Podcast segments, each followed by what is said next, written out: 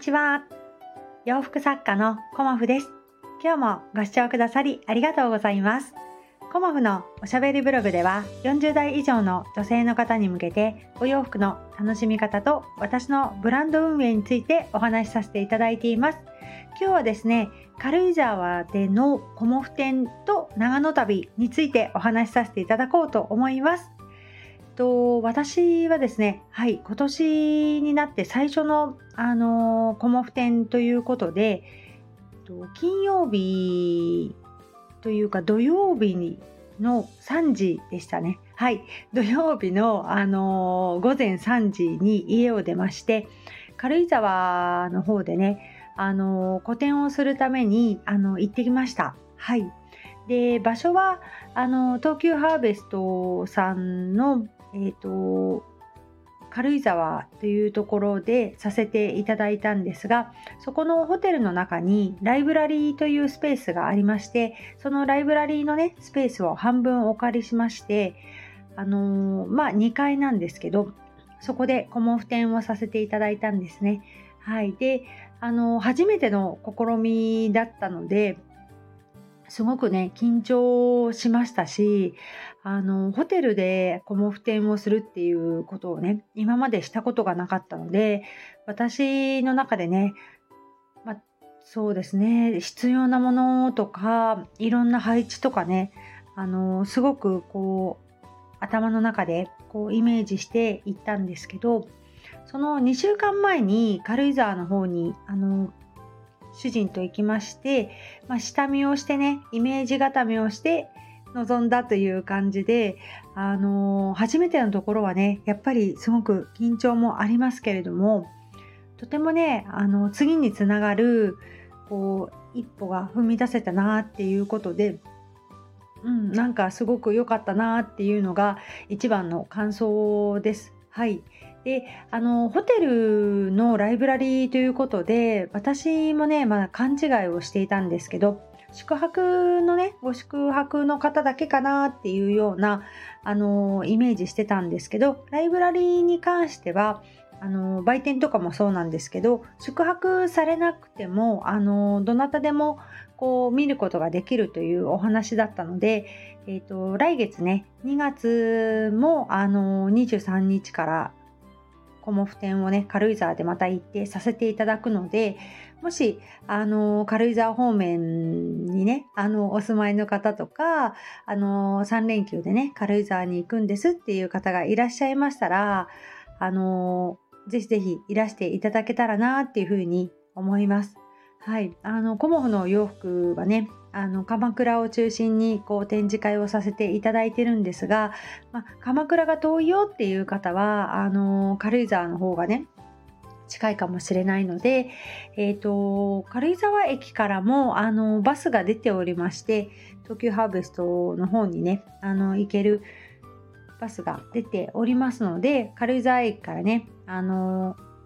こう電車っていうか新幹線の方も行けるような感じになっておりますしあのもちろん車の方は駐車場ね広いスペースがありますのでぜひぜひあのいらしていただけたらなと思います。はいそんな感じで、えーと、軽井沢の展示は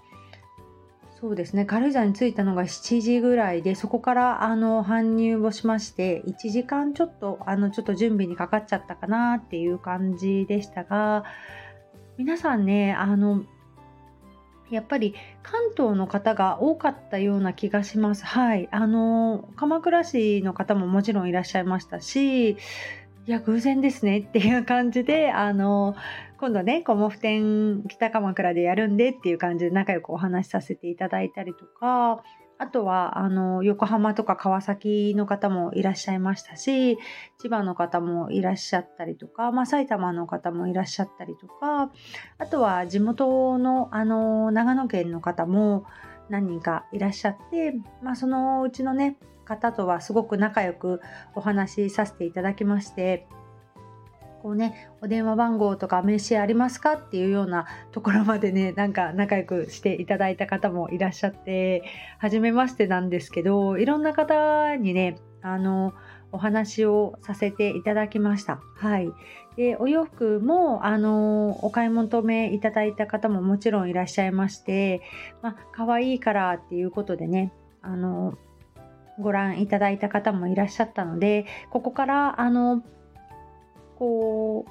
そうですね定期的にあのさせていただくことになりましたので、まあ、差し当たってね2月に行かせていただいてその後はねあのまあそうですね何回かあの軽井沢の方でさせていただくっていう風になりました。はい。なので、コモフはね、あの軽井沢の方でも、あのご覧いただけますので、またね、いつやりますっていうことは、あのメールマガとか LINE の方、あとホームページでお知らせをさせていただこうと思いますので、もしね、あの、気になる方いらっしゃいましたら、ぜひぜひ、あの、お問い合わせいただいてもいいですし、あの、ご覧いただけたらと思います。ということで、あの、2日間展示をさせていただきまして、そこにね、あの、2泊させていただいた後にと、最終日は、あの長野県の、えーと、最初に行ったのがね真田丸の資料館に行きました。はい、で結構私も主人もこう戦国のね時代のこの歴史が好きだったりっていうこともあって、まあ、六門線のねあの真田氏のあの資料館に最初に行きましてでその後上田城の、まあ、城跡というかはい、そこにも行ってねあの他にも博物館上田市の博物館なんかもあってそこでねいろいろ見たりっていうような感じでこう長野のねはい、上田市を巡ったりしまして最後にねあの松本城にも行ってきました。はい、で本当は雪の松本城っていうのがねあのすごくいいっていう風なことを聞いてたんですけどまあ、お外から見る感じだとやっぱり天気が良くてとても暖かかったし良かったなと思ったんですがお城の中はねまた京都のお寺と同じでこう床がねすごく冷たいんですよね。だからもう寒っていう感じであの足がとにかく冷たいんですよね。だからやっぱりちょっと私冬の雪の時期とかじゃなくてよかったなっていうふうに内心は思いました。はい。であのこう天守閣に登るまでも結構急な階段がありまして私結構高いところとかそういうなんだろう急なねあの高低差があるところって結構苦手なんですけど一生懸命ねあの 手すりを持ってゆっくり登ってゆっくり降りてくるっていう感じだったんですけどすごくねやっぱりお城が私たち夫婦も家族もそうなんですけどお城巡りが結構好きなので今回もねあの外せないなということでお城巡りもしてきました。で松本市のあのところでお蕎麦が食べたいなっていうことでお昼を食べたんですけど、まあ、主人が見つけてくれたね日和さんっていうお店があったんですけどそこがね、あのちょっと変わっているお蕎麦のランチで、あのグリーンカレーの鍋が最初に来たんですよね。あの豆乳のお豆腐とグリーンカレーの鍋が最初に来ましてその鍋を最初にいただいた後に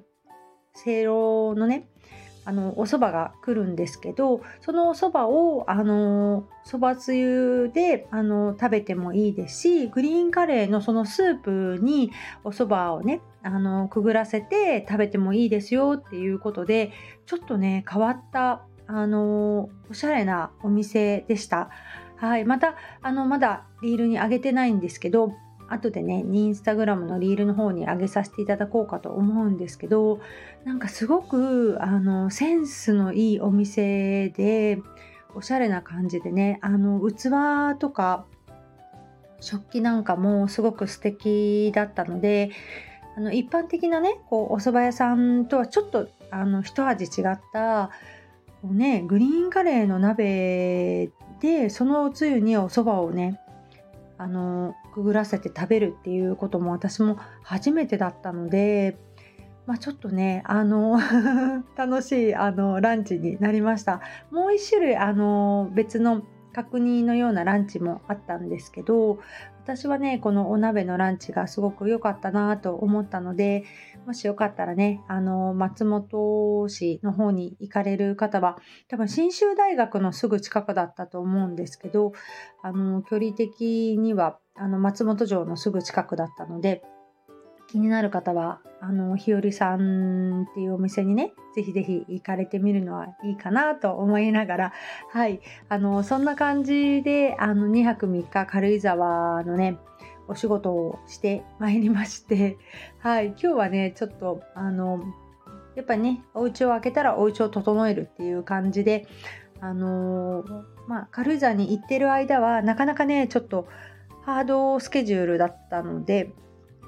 時間帯もね、あのまちまちというところもあってなかなかこう配信ができなかったりあの聞くことができなかったりっていうのがあったんですけどあの3周年のね、あのー、収録にたくさんのメッセージをいただきましてありがとうございました。なんかとてもねこうやってご縁をいただけたことにあのありがたいなっていう気持ちとこれからもねどうぞよろしくお願いしますという気持ちであのー4年目もやっていこうと思いますのでちょうどねあの1000回の配信になった次の日でもあったので、はい、また私はねあのできれば毎日配信をねできない日もありますが 続けていこうかなと思いますので今後ともよろしくお願いいたします。今日もご視聴くださりありがとうございました。洋服作家コモフ小森屋隆子でした。ありがとうございました。